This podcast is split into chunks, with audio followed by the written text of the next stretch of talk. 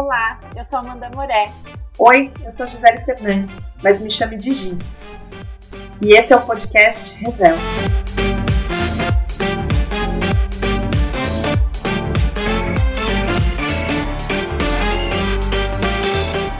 Oi, gente, sejam todos e todas muito bem-vindos e bem-vindas ao nosso 00 episódio da primeira temporada do podcast Revel.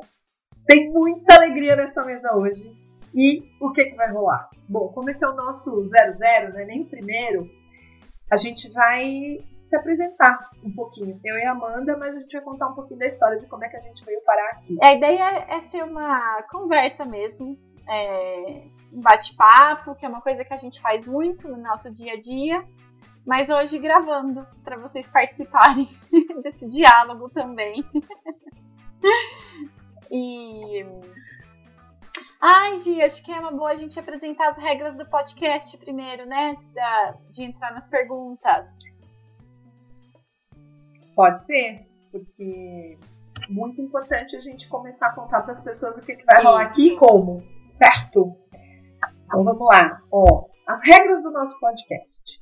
Então, antes da gente começar nosso bate-papo aqui, a gente vai falar um pouquinho do que, que pode e o que, que não pode fazer aqui nesse podcast. O que, que pode, Amanda? Pode falar palavrão. hum. E quando tiver entrevistado, quando a gente tiver convidado, ele pode fazer mexer no trabalho dele. Dá mais se for coisa boa. Certo? Isso aí. E o que que não pode nesse podcast? Não pode nenhum. ficar em cima do muro. Não pode. Hum. Muito bem. Quer dizer, quem sentar aqui nessa mesa para falar com a gente e me dar esse microfone tem que tomar partido, tem que assumir Isso uma posição, tá?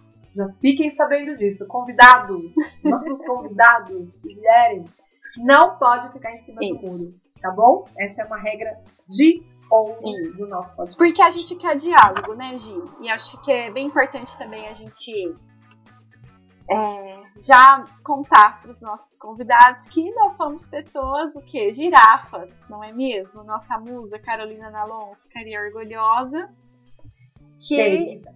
a gente tenta Querida. todos os dias praticar a comunicação não violenta. E isso significa que a gente se posiciona, mas de uma maneira que ouve o outro, que dá espaço para o outro, e não é o lugar do é, do conflito, da violência, mas é um lugar sim de posicionar, ouvir, conversar, às vezes chegar às mesmas conclusões, às vezes não, mas de uma maneira muito respeitosa. Isso aí, para quem não sabe o que significa esse termo girafa que a Amanda falou, é o seguinte: é, a Carolina Nalon, que deve estar no ouvindo agora, tem, ela trabalha com comunicação autêntica e comunicação não violenta. E para as pessoas que passaram pelos cursos da Carolina Nalon, é, essas pessoas acabam sendo conhecidas depois como girafas. É um mascote que se adotou para esse, esse caminho aí, para esse curso porque a girafa acaba sendo um dos animais que tem o maior coração do reino animal, para bombear sangue para o corpo todo, para conseguir fazer chegar o, o, sangue na cabeça por conta do, do pescoço tão longo. Ela tem o, o maior coração de todos os, os animais e, e ela também tem uma, por conta do pescoço, ela tem uma visão muito ampla. Então, por isso, quem faz o curso de comunicação não violenta fica conhecido como girafa. E a gente gosta de dizer que o bacana do debate é o prazer de debater, né? Não é tentar convencer o outro das suas opiniões. Então, por isso, é essa regrinha aqui. E, mas venham tranquilos, porque somos girafas. E Gi, você que teve essa ideia primeiro, né? Você que me trouxe essa ideia da gente ter um podcast. Eu, assim, quase tive um treco naquele dia. Da onde você tirou isso, Gi? Da gente fazer um podcast? Bom, nesse dia eu me lembro que eu estava trabalhando lá no coworking é, antes da, da pandemia estourar, do confinamento, da, da quarentena. é, tudo, tudo, toda essa loucura que a gente está vivendo de Covid-19, eu tinha um coworking onde a Amanda trabalhava, outras, outras amigas empreendedoras também trabalhavam. E a Amanda chegou para trabalhar, a gente já tinha a Revel, a gente já estava trabalhando na Revel juntas. E pensando os caminhos que a Revel iria, é, iria tomar, eu tive essa ideia de criarmos um podcast para a gente colocar no mundo, na podosfera, na verdade, colocar na podosfera esse espaço de, de conversa é, da, de moda, mas com a essência da Revel, que é apoiar as pequenas marcas de moda e o slow fashion. Quando a Amanda chegou, e eu contei a ideia, ela chegou no dia que ela já estava com a lista dela de coisas para fazer enorme, olhou para mim e disse: Nossa, como você está animada! e eu falei, eu tô, porque o podcast é o lugar que a gente tem que ir, a podosfera. Na época eu nem falava podosfera, tá? Pra deixar isso claro. Mas eu falei, não, a gente tem que ir para esse lugar, para esse ambiente, para essa forma de comunicação. É um lugar que ainda não está ocupado por mulheres falando é, de negócios, de moda, de slow fashion. Então a gente tem que ir. Eu estava muito, muito animada. E de lá para cá, a coisa é, não, não, não avançou tanto. A gente continuou trabalhando e, e definindo né, os rumos e as diretrizes da empresa, as coisas foram acontecendo, criamos o nosso workshop, fomos definindo as nossas linhas de trabalho, os nossos produtos, as nossas mentorias. E o podcast ficou ali, né? Na, na, na nossa, na, nossa, na nossa imaginação nesse momento. E por que também o podcast? Porque nós não somos consumidoras de podcasts. A Amanda até muito mais do que eu. Eu posso dizer que eu tinha um consumo de conteúdo por podcast que era bem pequeno e depois com a convivência com você acabou aumentando muito. O meu marido também gosta muito de podcast, ele me traz universos muito distintos das coisas que ele ouve. E eu tinha certeza que podia ser um, um lugar muito legal pra gente se aventurar. E é, cá estamos. estamos aqui. E aí, né, o que aconteceu? A gente veio a, a pandemia, acho que a gente veio com a ideia em fevereiro, mais ou menos, aí em março que a pandemia chegou. Bom, foi decretado pandemia no mundo, né? O coronavírus chegou no Brasil, nossa vida mudou. Ainda estamos, né, nos efeitos disso tudo. Hoje é 8 de junho, para quem estiver ouvindo isso no futuro, 8 de junho de 2020. E, por fim, a gente é, teve acesso a uma aula sobre produção de podcast com a Bitumami e a gente já a partir daquela aula, vamos fazer, vamos fazer. Começamos a colocar é, nas pautas, na pauta da reunião semanal, da Revel. E pra mim, assim, né, que a gente comentou que eu consumo muito podcast, o, eu vinha numa fase quando eu descobri o podcast, que eu tava muito cansada de dirigir. Muito. Assim, o meu maior sonho naquele, naquele momento era o carro autônomo. para que eu não precisasse mais gastar meu tempo dirigindo e minha atenção. Eu sentia que era um tempo perdido, apesar de morar no interior, de é, não sofrer as consequências do tanto de quem vive nas grandes capitais. Mas eu tava muito cansada de dirigir. E aí, quando eu comecei a consumir podcast, que foi assim, com. É, é, com bastante frequência foi em novembro de 2018, assim, eu tava voltando de São Paulo no feriado, depois de atender lá pela consultoria de estilo. Voltei ouvindo, eu não vi a viagem passar e eu, gente, como assim? Mudou, assim, eu senti que tinha mudado.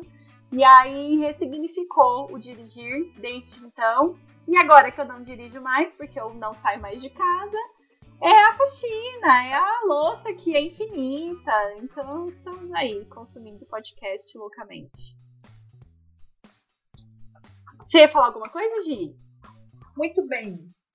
Não, é que eu não sabia dessa sua crise ah, de dirigir. Você nunca tinha dividido isso comigo. Achei muito interessante, sim. porque é, eu ressignifiquei isso também, sabia? Eu, eu tenho um pouco de preguiça de dirigir muito, porque eu já dirijo muito. Eu sou a pessoa de casa que sou a mãe turista, o trabalho me exige isso, então ir para lugares muito diferentes. E durante muitos anos, é, eu venho de uma carreira, antes de trabalhar com moda, eu venho de uma carreira de meio ambiente, né? e passei grande parte dessa carreira prestando serviço para consultorias de São Paulo, então eu vivia na estrada.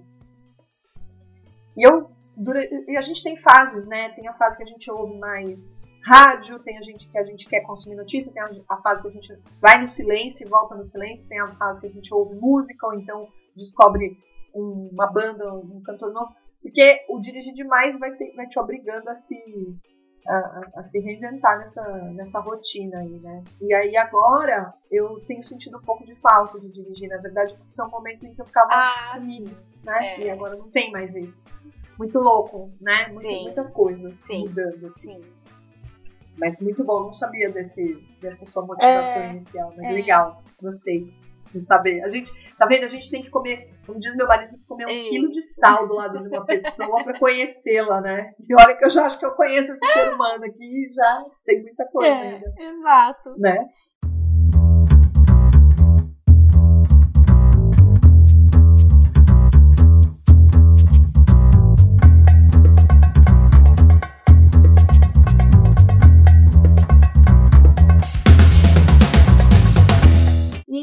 Falou é, que você veio da carreira ambiental e aí migrou para moda. Faz quanto tempo?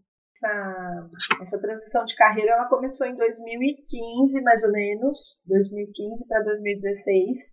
E ela veio de uma motivação é, que se originou com a maternidade. Como eu viajava demais ao trabalho, eu eu ficava naquele conflito, né, de quando tá longe de casa, tá com a cabeça em casa, e quando tá em casa, tá com a cabeça na empresa porque tá entregando menos, né?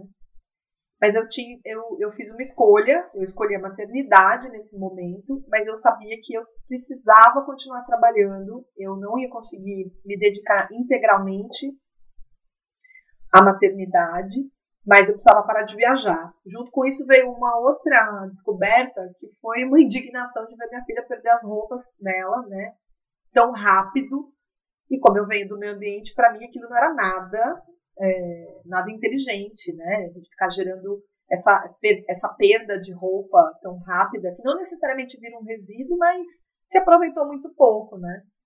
E aí eu juntei o útil ao agradável e assim nasceu a Gicatrica, que é uma marca de roupa que cresce junto com a criança, que me levou a estudar moda, que me levou para o empreendedorismo criativo, que por sua vez me levou para uma rede de empreendedoras é, aqui na cidade de Campinas, Sim. onde eu te conheci. E aqui estamos já com uma outra empresa de moda, Isso. né? Assim nasceu a Revel desse nosso encontro no mundo, é, no mundo da, do empreendedorismo criativo, como eu costumo chamar, e assim, assim viemos para aqui. E a sua trajetória? Conta um pouquinho, porque você é cientista pois de é. alimentos. Pois é, tá na moda. sou cientista de alimentos foi uma carreira que eu tive a oportunidade de escolher, assim, meus pais não fizeram nenhuma pressão na época, né, do cursinho, do vestibular e tudo.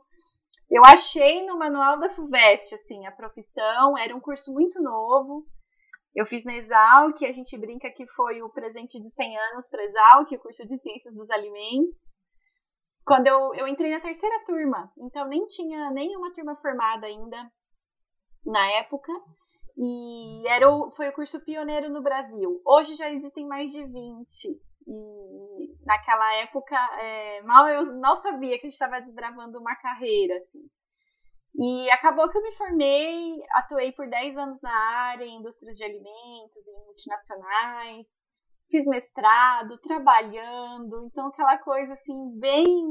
Só quem viveu sabe o que é escrever uma dissertação trabalhando, né, Gi?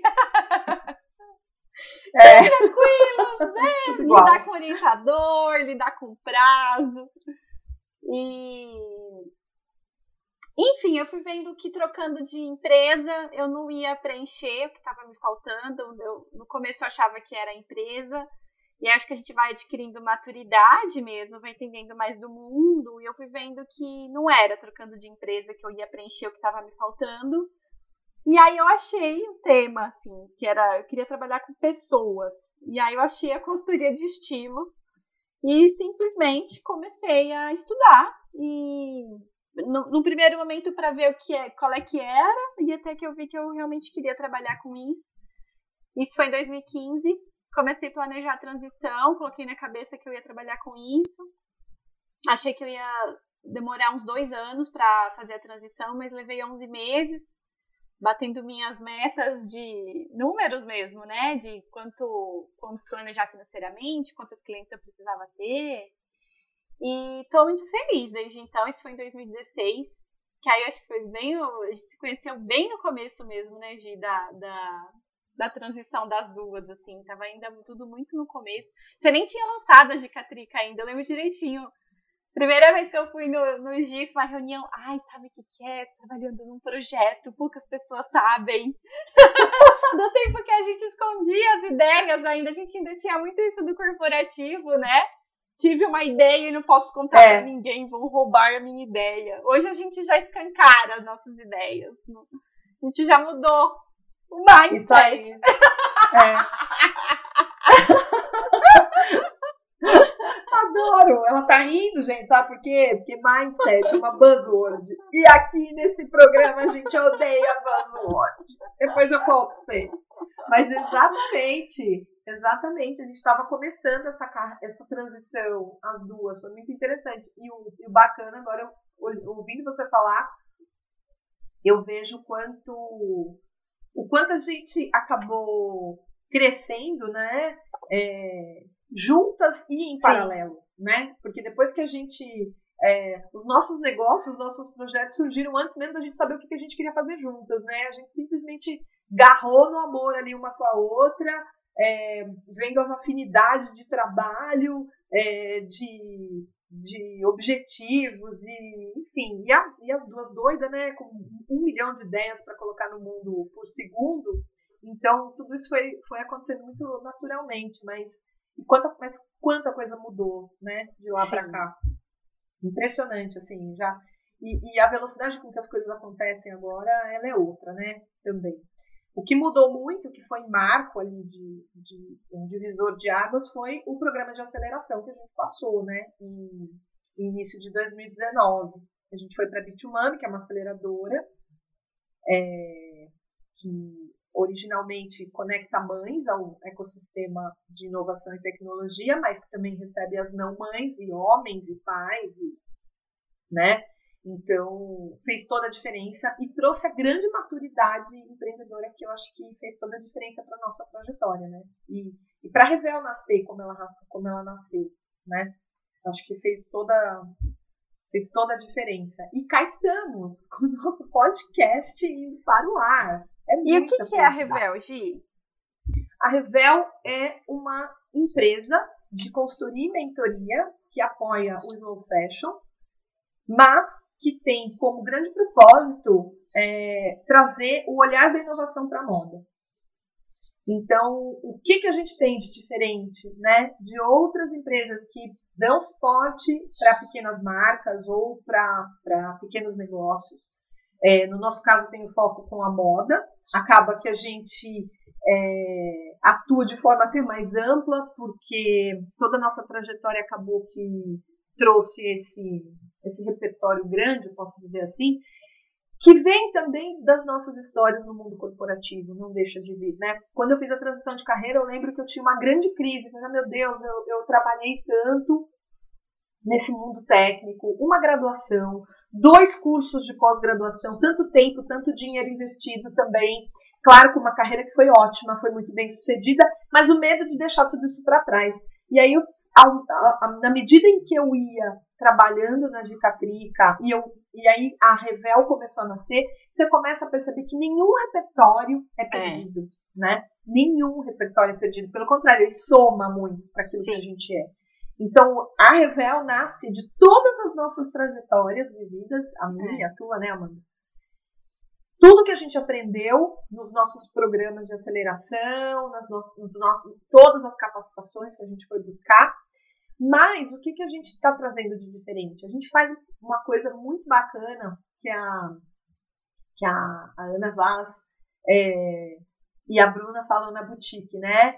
É, que é a curadoria do conhecimento. E eu adorei esse, esse termo, porque assim, eu já perdi a conta, gente, de quantos cursos que a gente já fez, eu e Amanda, nessa carreira de empreendedorismo criativo. e conseguir traduzir isso para transformar esse conhecimento para outras pessoas, né? Fazer essa curadoria para transformar isso em conhecimento para outras pessoas é o que faz a diferença, sem dúvida. E se tivesse alguém, quando eu resolvi fazer essa transição de carreira, me dando conhecimento que agora a gente está conseguindo dar através da Revel, eu teria ficado muito feliz, porque teria me poupado muito tempo e muita, e muita dor de cabeça também. Mas eu acho que é, é, é isso que a Revel é, significa e quer levar para o mundo. Nossa, Fiz bem o meu pitch, ótimo. Amanda? Arrasou.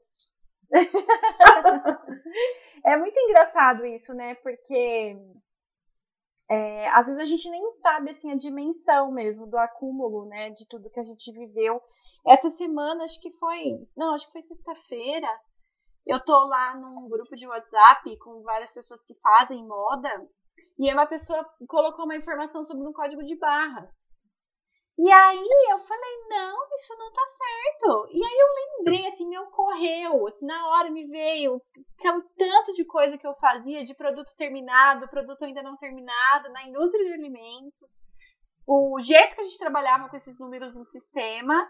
E aí eu já sabia, né, a instituição que é, faz essa catalogação de códigos de barra no Brasil, corri lá no site para checar a informação e aí eu vi que eu estava certa e aí eu fui lá no grupo. Eu nunca tinha é, falado nada no grupo, mas eu até falei, gente, eu nunca me manifestei aqui, mas essa informação tá equivocada do código de barras, é tal coisa, e expliquei. Aí a pessoa agradeceu, nossa, eu não sabia e tal. E é um grupo, assim, eu tava quieta no grupo, porque tem muita gente que sabe muito de moda, assim, de grandes marcas do Brasil, de é, pedindo contato para produzir 10 mil peças por semana, de não sei o quê, e assim, volume mesmo, né? Essa coisa que às vezes também impressiona a gente. E eu, gente, olha isso, assim, às vezes a gente nem imagina, né, do, da, dos links que a gente consegue fazer pelas coisas que a gente viveu. E claro, né, o olhar atento. É, é, acho que tem também, lógico, essa, essa dedicação, essa vontade de ser muito profissional, né, no que a gente coloca à mão.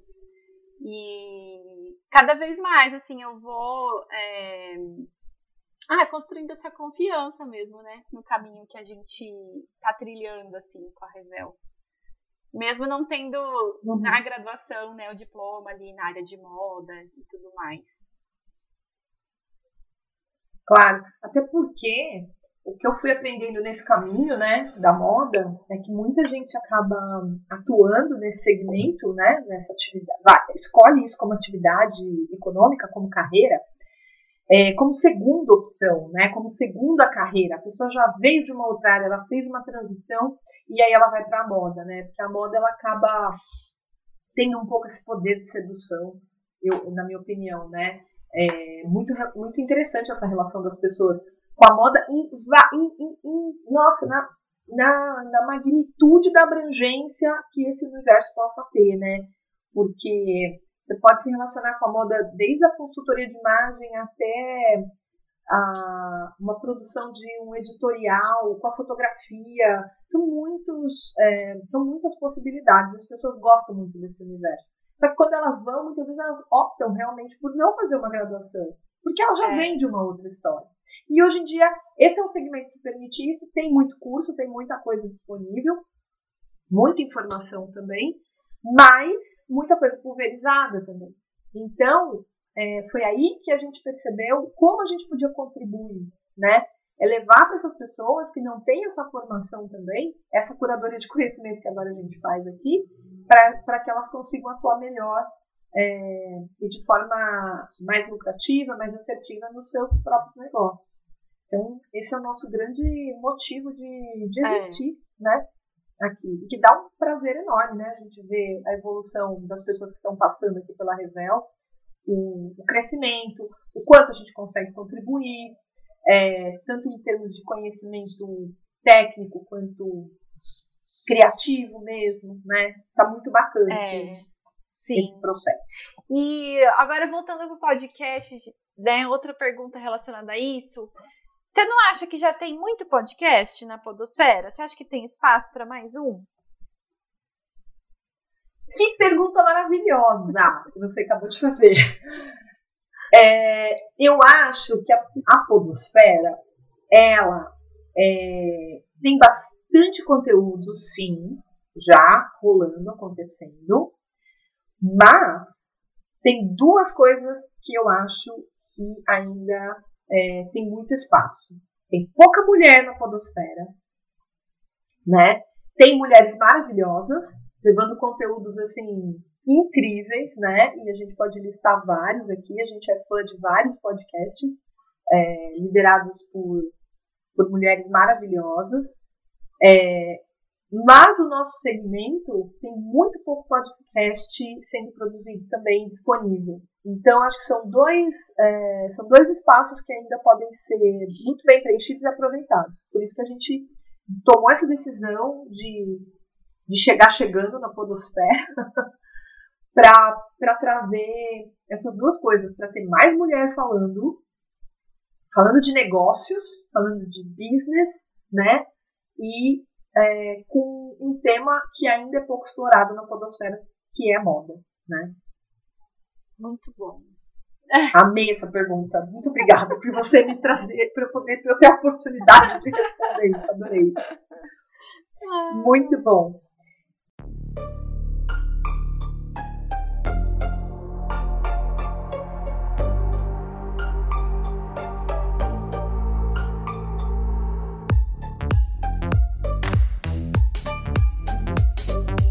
E a gente tem, a gente desenhou o nosso podcast de um jeito muito, assim, muito inspirado, inspirado em, em podcasts que a gente já segue, que a gente já gosta muito, mas com o nosso olhar aqui, né? Porque não adianta quando você você começa uma sociedade, você começa qualquer tipo de relacionamento, seja de, de grupos menores ou maiores, acaba que você começa a ter uma cultura própria, né? É muito interessante isso, que é, é muito do ser humano, né? Aquela piada interna que só a gente entende. E a gente trouxe isso, eu acho que ficou bacana, né? E hoje a gente vai tentar é, trazer essa dinâmica para a gente ver como é que vai funcionar, né? Então, sempre que a gente trouxer um convidado aqui, nós vamos ter algumas perguntas que vão ser recorrentes, que vai ser é aquela coisa que a gente vai ficar esperando. Nossa, o que será que aquele convidado tal vai responder quando elas fizerem aquela pergunta que elas sempre fazem? Acho que a ideia é essa. Sim. Né? E aí, manda uma pra mim? Gi, qual é a sua roupa preferida? Sua peça de roupa mesmo. Essa é muito, muito legal e muito fácil. Mas eu vou fazer, eu vou contextualizar essa resposta. É, se eu respondesse isso a acho que há seis anos atrás seria Sim. bem diferente, né? Porque a relação da gente com o guarda-roupa muda. Hoje a minha peça de roupa preferida é o tênis. Sem dúvida nenhuma. Sem dúvida alguma é o tênis. Que legal. E a sua, Amanda? Me conte, qual é a sua? Eu tenho muita curiosidade de saber isso, porque, gente, assim, ó, não adianta, quando a gente anda com uma consultora de imagem e de estilo, a gente vai encontrar com ela, mesmo que seja online, a gente se arruma Eu adoro falar isso. Isso porque a Amanda é uma das profissionais mais incríveis que eu conheço. Eu tenho que rasgar essa seda aqui, pelo amor de Deus, não tem jeito. E ela é o tipo da pessoa que jamais vai julgar uma pessoa pela forma como ela tá se vestindo, como ela tá se apresentando. Ela nunca vai fazer isso. Mas não adianta, inconscientemente a gente faz. Então, essa, fazer essa pergunta pra você é muito legal. Qual é a sua peça de roupa? Então, no geral, a minha é a que eu comprei mais recentemente, assim. Porque eu faço muito exercício da escolha consciente, pelo menos eu tento, eu, assim, eu, posso dizer que eu já tô assim 90, 95% das vezes que eu compro alguma coisa, foi muito bem pensado, é, pensado mesmo, de ficar pensando dias, assim, quando é possível, né? Se não é ali. É, ou mesmo quando eu tô viajando, quando eu viajava, precisava fazer essa observação. A CDC, antes da Covid, né? Antes da Covid. Viajava ali pra Vila Madalena, por exemplo, que era um rolê que eu amava fazer. Então, mesmo que eu estivesse ali por um ou dois dias, é, mas meio que sempre pensando já o que, que eu estava precisando pro armário. Então, costumava ser sempre a peça mais recente.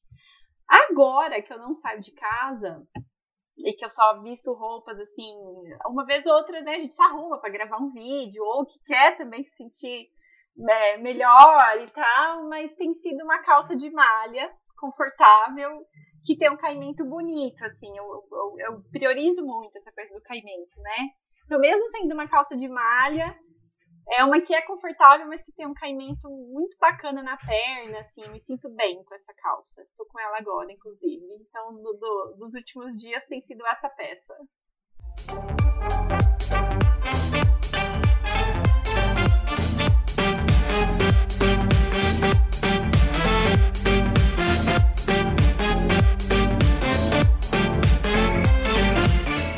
Agora a gente vai para uma pergunta. Que roupa te veste bem? Mas aqui, assim, pensando numa característica, um código de vida, de conduta, um valor. Uhum, entendi. Não é necessariamente uma roupa, Isso. né? É, o que, que me veste bem? Ah, essa pergunta é boa também. Eu, eu costumo dizer que uma coisa que veste, me veste muito bem é a maturidade. E eu não estou falando do processo de envelhecimento. Porque esse ninguém, no fundo, no fundo, ninguém quer. Porque a gente quer continuar se sentindo jovem, mas jovem no sentido de ter energia para fazer tudo que a gente quer, né? Em geral. Mas a maturidade, ela é uma conquista que não tem muito jeito de fugir, senão vivendo, né? Então, eu brinco que envelhecer tem que ter algum ganho, né? E eu acho que esse ganho é a maturidade. E eu brinco, eu, eu sempre brinco com isso. Eu falo, maturidade é uma coisa que veste muito, muito bem. Porque ela, ela te traz sabedoria, ela te traz calma para algumas coisas, porque você sabe como aquilo vai terminar, né? Você não tem tanta ansiedade com algumas coisas. Seguramente eu acho que, que veste muito bem a maturidade. Caramba, você, depois dessa, não, não vai ter resposta a essa altura. Mas pode ser qualquer coisa. É, é, é o universo. Aqui é o Ai, universo. olha, eu acho que é a, a habilidade da escuta. Foi até uma amiga assim, Concordo. que me falou, outro dia eu tava pedi ajuda mesmo sobre habilidades minhas e tal. E, e, eu, eu acho que é, é bem esse processo, né, do autoconhecimento, de aceitar que algumas características a gente tem mesmo, que é nossa força. E como é difícil às vezes, é, eu tenho, eu sempre tenho um cuidado para não ser arrogante. Eu tenho um pavor de parecer arrogante, de, de nossa, gente, assim, me apavora, acho que de um tanto que eu me escondo até, muitas vezes. E é super difícil até assumir, assim, que eu sinto que sim, isso é uma roupa que me veste bem, a habilidade da escuta. Mas eu, eu, eu sim, preciso dessa coragem, né? De, de, de tenho trabalhado isso, de, de, de sim entender que é uma qualidade, que eu posso usar isso pro bem. Enfim. Concordo. Eu acho que você sabe, você, você- essa roupa te veste muito bem. A escuta ativa.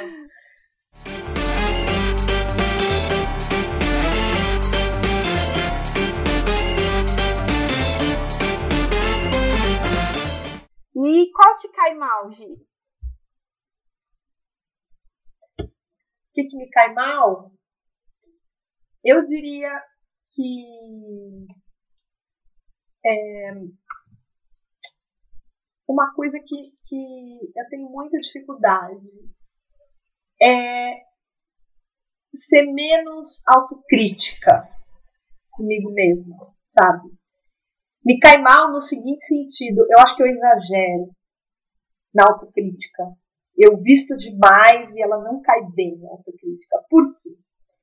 Eu diria que porque nem sempre é sobre nós, né? Em alguns momentos é sobre o outro, né? Veio de lá, veio do outro, tem algo que tá dando ruim lá mesmo. Mas eu sempre me coloco num papel de que algo tá, se tá acontecendo isso, eu tenho alguma parcela de, de participação, não vou nem dizer culpa, né? Não vou usar esse termo, mas eu tenho uma responsabilidade naquilo e nem sempre. Mas você fala, por exemplo. Então acho que eu exagero. Se você falou alguma coisa e alguém não gostou, é nesse sentido? Ou se você, sei lá, enviou um produto e alguém reclamou, em que sentido que é? Eu acho que é, assim, em vários. É muito variado quando isso acontece, sabe? É, se eu tô num projeto, eu tô num grupo e algo deu errado ali, entendeu? Não necessariamente passou por mim também, né? Mas eu sempre vou fazer uma autoanálise e acho que tem que ter passado também. E, e isso, em alguns momentos, me trouxe muito sofrimento. Porque eu peguei para mim responsabilidades que não eram minhas. Uhum. Entende? Então é algo que eu preciso cuidar, usar menos isso. Tem que tirar menos do armário, assim, essa autocrítica exagerada. E você, Amanda, o que que tivesse mal? O que, que te cai muito quando eu mal? julgo.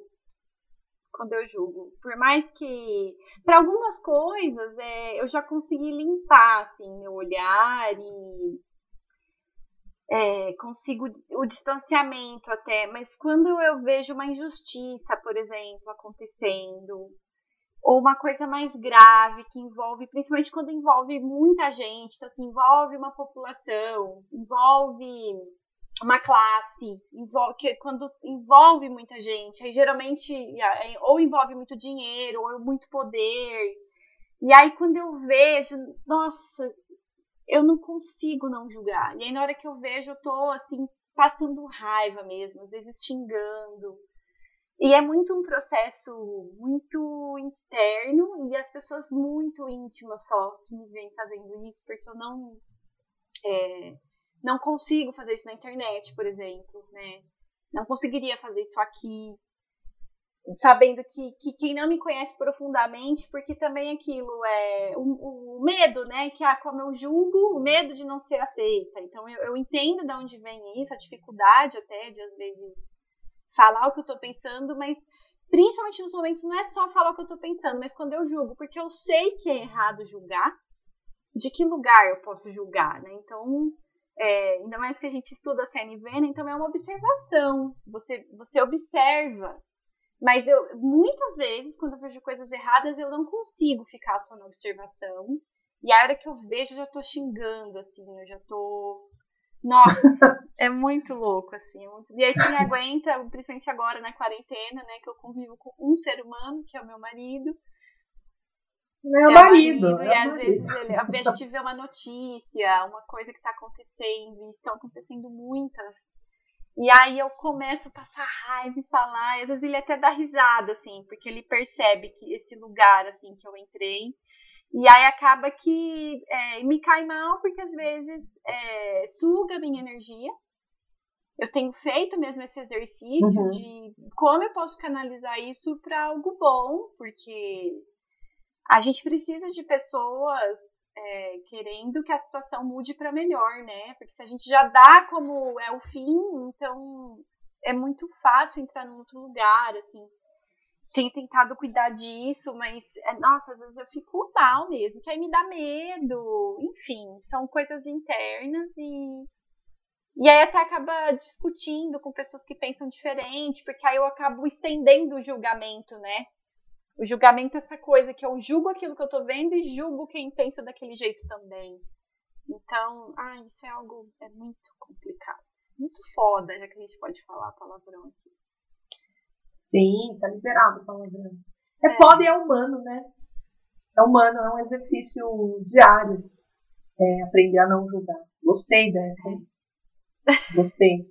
Essa cabe muito. Essa, cabe, essa, essa também veste mal em mim também, ah, muita gente, sim. com certeza, mas sim.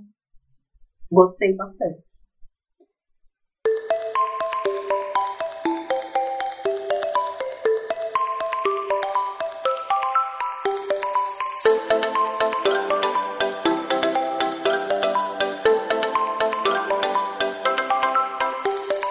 E agora a gente chega num momento que a gente batizou de momento aceita que dói menos. E o que, que é isso? o aceita que dói menos é o momento em que a gente tem aqui para a gente compartilhar algo que a gente está acompanhando no mundo.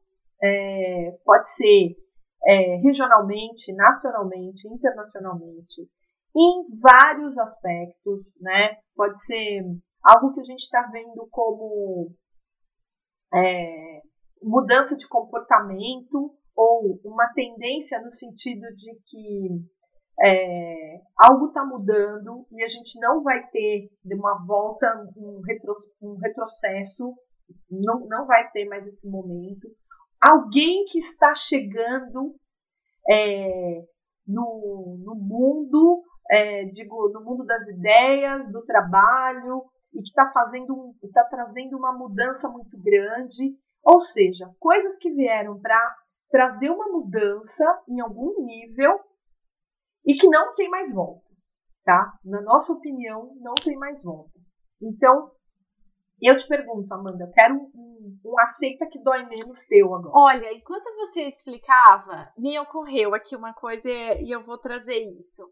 Aceita que dói menos, que no mundo, a partir de já algum tempo, a gente precisa se posicionar e aparecer e é assim, se você tem uma marca, é, você vai ter que fazer stories.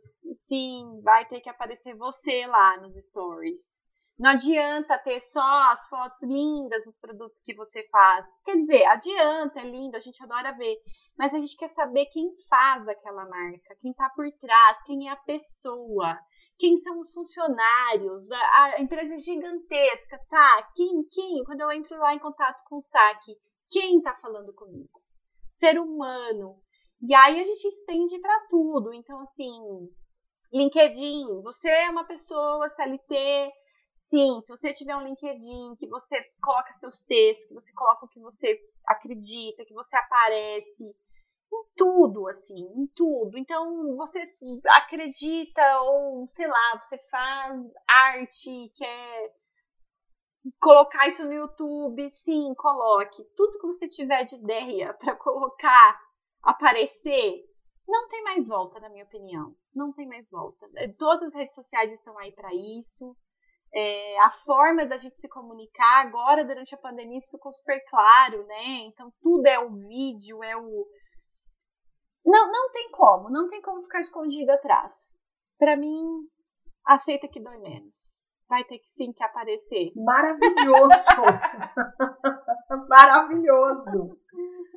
Amei! E a gente sabe, né, o exercício, quanto é sofrido gravar os primeiros vídeos. Como, gente, como, como foi difícil. Eu odiava minha voz. Pensa, até 2016. Então eu passei, sei lá quantos anos, odiando a minha voz. Por quê? E assim, pra gente que é nasceu analógico, sim, é mais difícil. Para essa garotada, mais agora as crianças tendo aula pelo vídeo, vai ser muito mais fácil para eles. Mas a gente está aqui no mundo ainda, a gente Sim. precisa se adaptar. Então, aceita que dói menos. E você, Gi? o meu aceita que dói menos é o seguinte. É, eu acho que a gente está vivendo um momento em que eu vou chamar é, para quem veio, para quem passou pelo mundo acadêmico, vai entender o que eu vou falar, mas eu vou, eu vou abrir um parênteses um pouquinho maior. Quando a gente está fazendo mestrado, a gente aprende a colocar uma ideia no mundo e falar é, com base no que já foi produzido, né? Por isso que a gente faz a revisão bibliográfica. É, o que já foi, o que já foi dito, o que já foi estudado, o que já foi feito é, por outros autores daquele assunto. Então é assim que a gente vai corroborar aquilo que a gente quer dizer, né? Quando você vai para o doutorado, você pode dizer o que você pensa, né? Aí é o momento da liberdade, que aí você está você está produzindo aquele conhecimento por você, você está comprovando uma tese que você levantou, estudou é, e conseguiu é, verificar. É, então, hoje eu vou tomar uma liberdade e vou me sentir doutora para afirmar uma coisa, que é o seguinte: eu, eu diria o seguinte, nós estamos vivendo um novo feminismo no mundo. E esse novo feminismo ele está vindo é, de movimentos. Na minha opinião, eu acompanho algumas, é, alguns podcasts, eu acompanho algumas autoras, algumas escritoras, é, pensadoras, é, algumas posicionadas de forma é, clara, né, é, intencionalmente ali como feministas, outras não, mas que estão fazendo um conteúdo é, voltado para esse esclarecimento, né? Mas eu diria que hoje a gente está vivendo um novo feminismo, que ele está amplo, ele está é, ele tá atento, ele está ele tá pipocando e partindo de vários lugares diferentes, mas com o mesmo objetivo, que é trazer o feminismo para a pauta, para a discussão. E agora, o meu aceito aqui do Menos é o seguinte: não há nenhum lugar, nenhum bastião deste mundo onde nós mulheres não vamos questionar a presença de outras mulheres nesse lugar. Então aceita que dói menos. Daqui para frente, se a gente for para um evento, se a gente for para um para um encontro, se a gente for para qualquer lugar onde você tem um conteúdo para ser levado, uma produção de, é, de ideias, de conteúdo, do que quer que seja, em qualquer nível, em qualquer aspecto, a gente vai cobrar a presença de outras mulheres naquele lugar. E eu digo isso porque eu tenho, eu, eu cobro muito, eu cobro muito quando eu vou a um evento e vejo nenhuma mulher no palco. Não existe nenhum, não, não, não, existe não ter nenhuma mulher falando de qualquer assunto no mundo. Não existe. Uhum. Simplesmente não existe. E aí eu vou e cobro, eu já ouvi muitas vezes os organizadores, os coordenadores daquele evento, o que quer que seja, e dizerem, pô, você sabe que eu procurei mulher, mas eu não achei. Mentira! Uhum. Mentira, você procurou no lugar errado. Uhum. Então aceita que dói menos. Onde nós estivermos, nós vamos cobrar essas lideranças, nós vamos cobrar essa voz, nós vamos cobrar esse palco. Esse é o meu aceita que dói menos. Arrasou. Muito bom. Certo? Muito bom.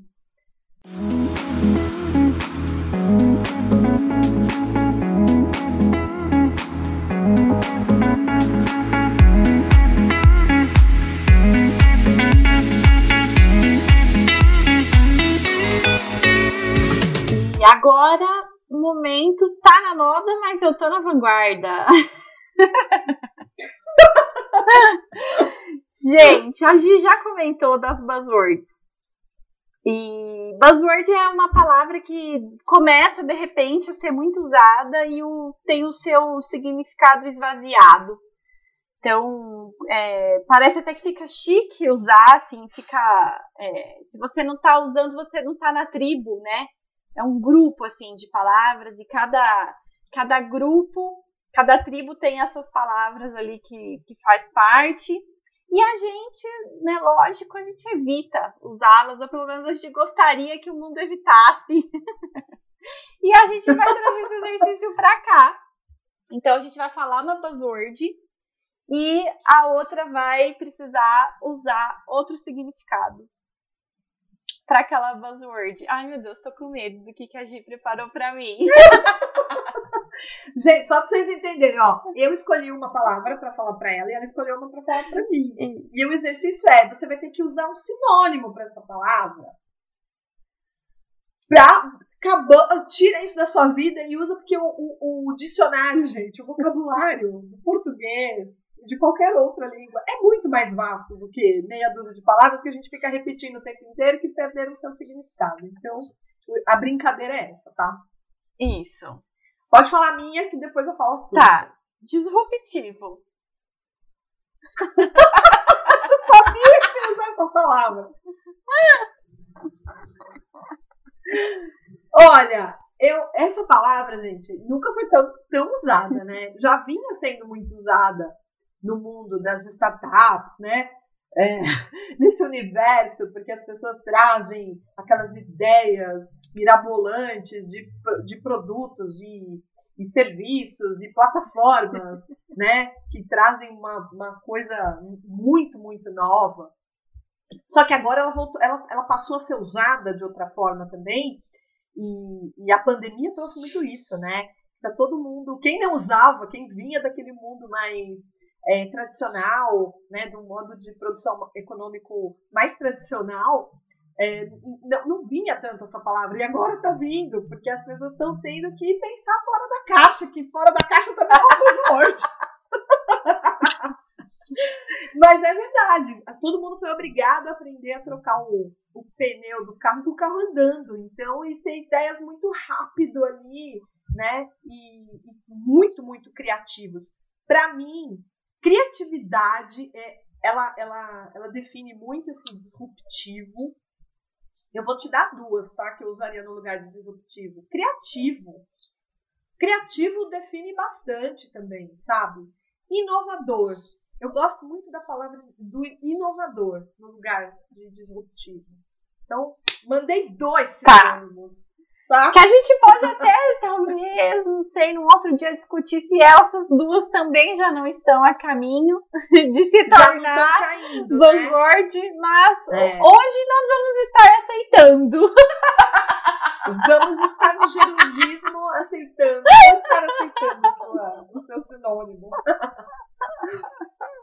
Eu vou mandar a minha agora para você. Qual? Vamos ver o que, que vem. A minha, a minha buzzword para você é uma que já, assim, ela tem muito significado, não tenho dúvida disso, mas ela, para mim, já virou buzzword e, ninguém, e as pessoas ainda não aceitaram que ela virou uma buzzword, tá? Empoderamento. Eu sabia que você ia falar! Eu sabia!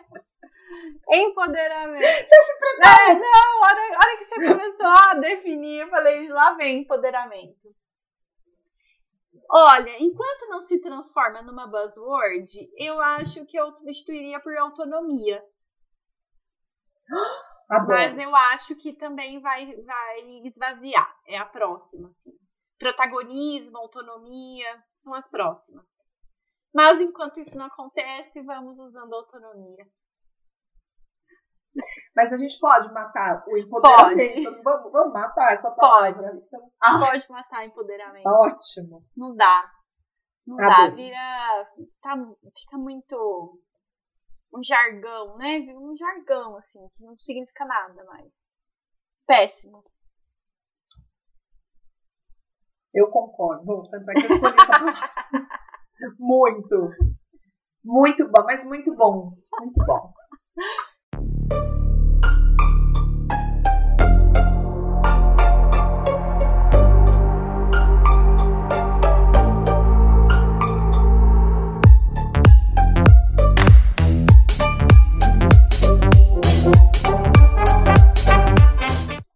Estamos chegando no final, já quase nós finalmente do nosso podcast e chegamos no momento randômico.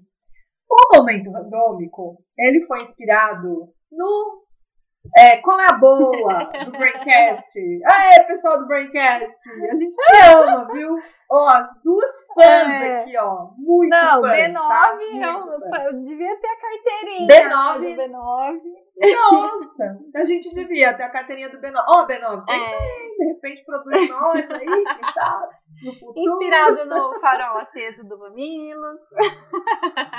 exato, exato. Porque, né?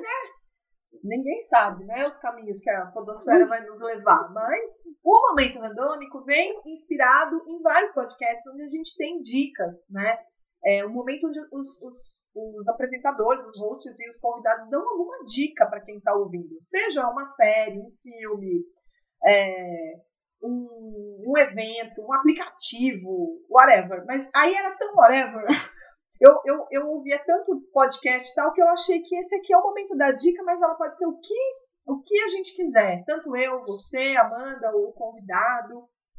Então a gente chama de movimento de momento randômico, na verdade. E eu vou, eu vou começar então é, o, aqui dando a minha dica, que é o seguinte. É, eu acho que independentemente de quem trabalha com moda ou trabalha com outra, outro tipo de atividade, quando a gente pensa em modo de produção, é muito comum a gente pensar é, em, modelo de negócio, é muito comum a gente pensar é, em números, em, em, metas e como que a gente vai atingir as coisas, mas é, para mim uma coisa que é fundamental pensar nas pessoas, sempre, em qualquer lugar, em qualquer, em qualquer segmento, em qualquer, em qualquer atividade econômica. Então, é, eu vou deixar uma dica de um documentário que eu assisti, que eu gostei muito, que é Estou me guardando para quando o carnaval chegar, que é um documentário que mostra como é que é feita a produção de jeans lá em Toritama, que é uma cidade é, do Nordeste. E é um tapa na cara pra gente. Eu já assisti outros documentários sobre o modo fast fashion de produção, mas esse ele é, é, é incrível, primeiro porque está dentro de casa, né? Ele é nacional e, e é interessante. Eu não vou dar spoiler para quem não viu, vai ficar de dica e de lição de casa, porque eu acho que ele é, é fundamental para abrir a cabeça da gente para uma série de coisas e não tá vendo é, quando as coisas estão acontecendo de uma forma errada, não vê, não, não nos isenta de nada, né? Acho que ter consciência, buscar consciência é sempre bonito, veste bem, né? E faz bem para a saúde. Então, eu deixo eu deixo essa, essa dica como para qualquer pessoa assistir e entender é, é, como um modo, um, modo de produção e de consumo pode afetar tão coletivamente e individualmente as pessoas, é, imprimindo uma cultura de sobrevivência, né? Uma, uma, cultura, eu chamo cultura de sobrevivência porque as pessoas passam a acreditar que aquilo é o uhum. normal, né? Então, é, essa é a minha, tá? Esse é o meu minha dica do randômico. E qual é a sua? Qual é o seu randômico? Eu vou indicar um perfil de Instagram que bem no começo da pandemia é, quando a gente se recolheu em casa, assim, não sabia direito o que, que ia acontecer, aquele momento de organizar as ideias, né? É, e não vou nem dizer tentar entender o que estava acontecendo, porque no Brasil acho que não tem como a gente entender, assim. E é a doutora Ana Cláudia Quintana, que fala fala sobre morte, né? Acompanha pessoas que estão morrendo. Ela é especialista em cuidados paliativos. Ela faz isso a vida inteira dela.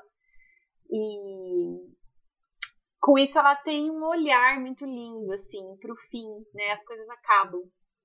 E ela consegue, de ela é, ela, acho que ela é uma poeta, não sei nem como que a gente pode descrever, assim, que ela consegue com essa vivência mesmo, de acompanhar as pessoas que, que se deram conta que vão morrer, né? Que os cuidados paliativos é meio que isso, a pessoa ganha ali o, o, atestado mesmo, né? Que ela pode morrer em alguns meses, em um ano, enfim. Então ela acompanha e ela aprende muito com essas pessoas e, e ela transporta isso para nossa vida. Então eu já tive a oportunidade de vê-la falando ao vivo quando eu ia em aglomerações era ótimo. E aí eu fui no evento ano passado no Unibus Cultural e ela era sobre empreendedorismo. E ela falando sobre, inclusive, negócios quando morrem. Então, porque ela é essa poeta mesmo, que consegue é, colocar essa vivência em tudo. E aí eu acho que o dia assim que eu acordei um pouco pra vida foi o dia que eu vi a primeira live dela na quarentena, no, no no fim de março, assim.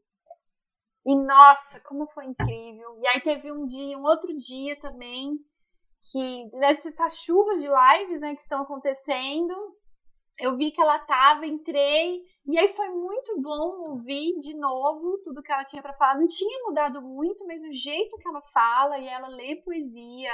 Nesse dia ela até abriu o livro. Ela tem dois livros publicados, então me faz muito bem ouvi-la me faz muito bem. Me, me tira do lugar ali que eu tô, de às vezes tristeza mesmo, e me coloca num outro lugar de o que, que eu posso fazer com o tempo que me resta, com. É, porque de fato a gente não sabe. Não, não é só porque a gente está numa pandemia que a gente não sabe quanto tempo a gente tem de vida. É, é, a gente não sabe, a gente acha que sabe, a gente acha que tem o controle. E ela fala isso de uma maneira muito linda. Então eu recomendo, assim, é um. É leve, é leve ver o que, que essa mulher tem para falar. Ela é muito incrível. E aí no, no Instagram ela tá como Ana Clau Quintana Arantes. Adorei. Eu sigo a Ana Cláudia e ela me ajudou muito. Li, li, li o livro e acompanho os conteúdos dela, amei. Dica maravilhosa. Ai, que bom. Espero que Essencial. mais pessoas Adorei. gostem. E depois, gente, agora já a gente meio que encaminhando para o fim, mas é, quem quiser mandar opiniões, quiser participar dessa conversa, a gente convida vocês para seguir conversando com a gente lá no Instagram, arroba Movimento Revel. É só contar que ouviu e traga sua opinião, traga o que você achou, enfim, é, as dicas de qualquer coisa que te ocorreu aí. Vai ser um prazer receber o que vocês também estão pensando ouvindo tudo isso. Já podemos encaminhar para o agradecer os patrocinadores? Nosso patrocinador Sim. de hoje é um patrocinador muito especial, é a Gicatrica Roupa que Cresce.